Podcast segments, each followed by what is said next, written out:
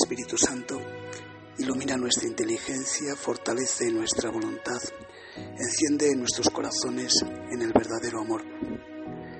Santa María, hija del Padre, Madre del Hijo, esposa del Espíritu Santo, danos intimidad con Dios. Danos tus ojos para mirarle, tus oídos para escucharle, tu corazón para amarle. San José, Maestro de oración, concédenos el don de la oración. Mantén nuestra alma completamente abierta a la acción de Dios.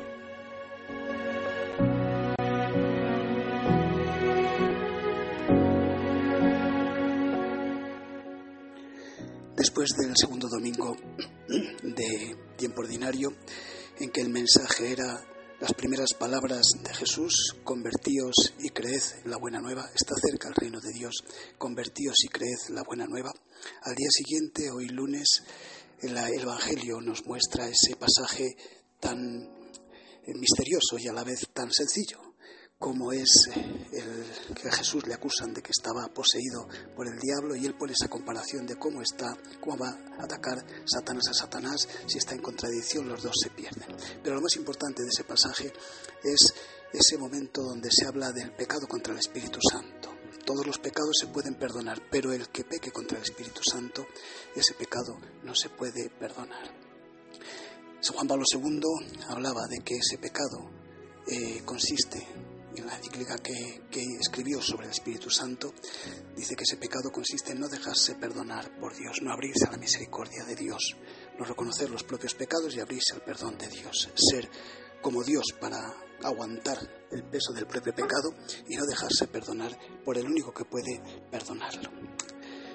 Pues eh, al día siguiente de empezar a convertirse, el primer enemigo que tenemos siempre es el diablo que utiliza al mundo y a la carne para tentarnos contra Dios y para desbaratar el reino de Dios quiere imponer su reino, de, su reino infernal de tinieblas, de maldad, de división, de, de odio de unos contra otros, vamos, de odio, de rechazo a Dios, de odio de unos contra otros para acabar en ese estado infernal del autoodio consciente y libre para toda la eternidad, que eso sería el infierno.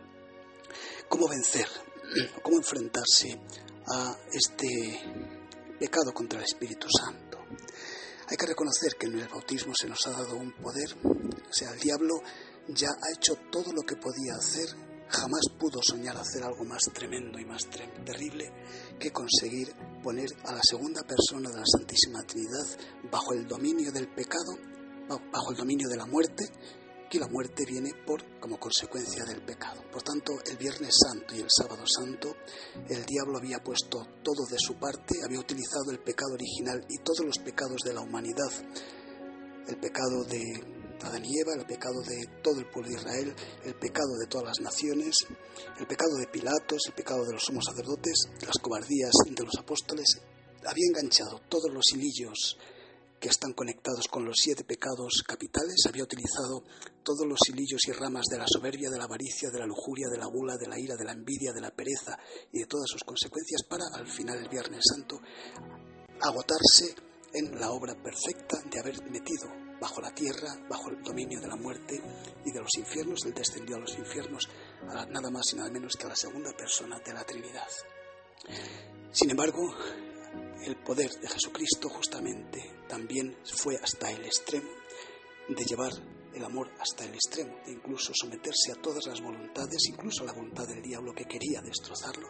Y precisamente en ese exinanibit total de aniquilarse y de someterse a cumplir la voluntad de Dios y de toda criatura libre, ahí es justamente cuando pudo Dios hacer la realidad omnipotente de la victoria sobre el pecado, sobre la muerte, sobre el infierno.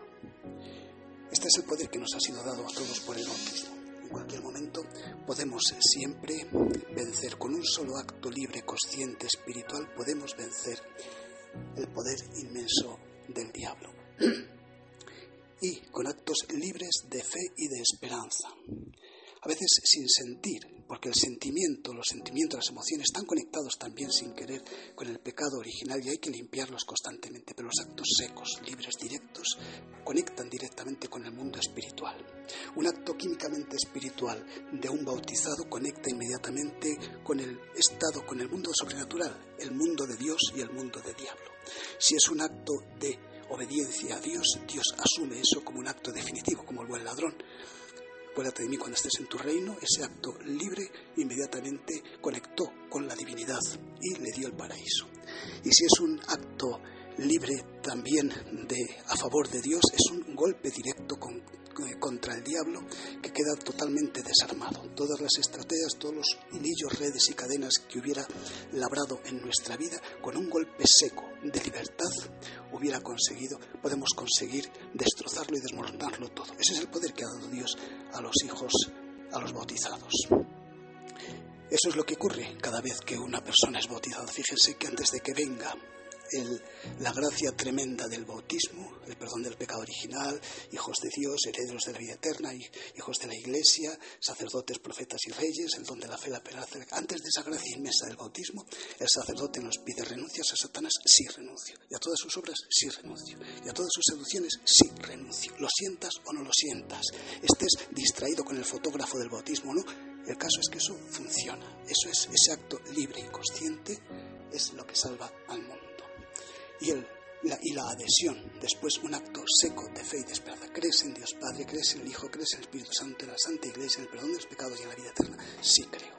Bueno, pues que en este rato de oración contemplemos la potencia que ha dado Dios a nuestra vida para que al vencer al diablo es muy fácil, simplemente un acto consciente y libre, espiritual, lo sientas o no lo sientas, y eso conecta directamente, el acto espiritual de la libertad humana conecta directamente con el corazón de Dios y con el corazón, entre comillas, del diablo. Uno para adherirse y potenciar su omnipotencia misericordiosa y el otro para sentir frustradas todas sus decisiones.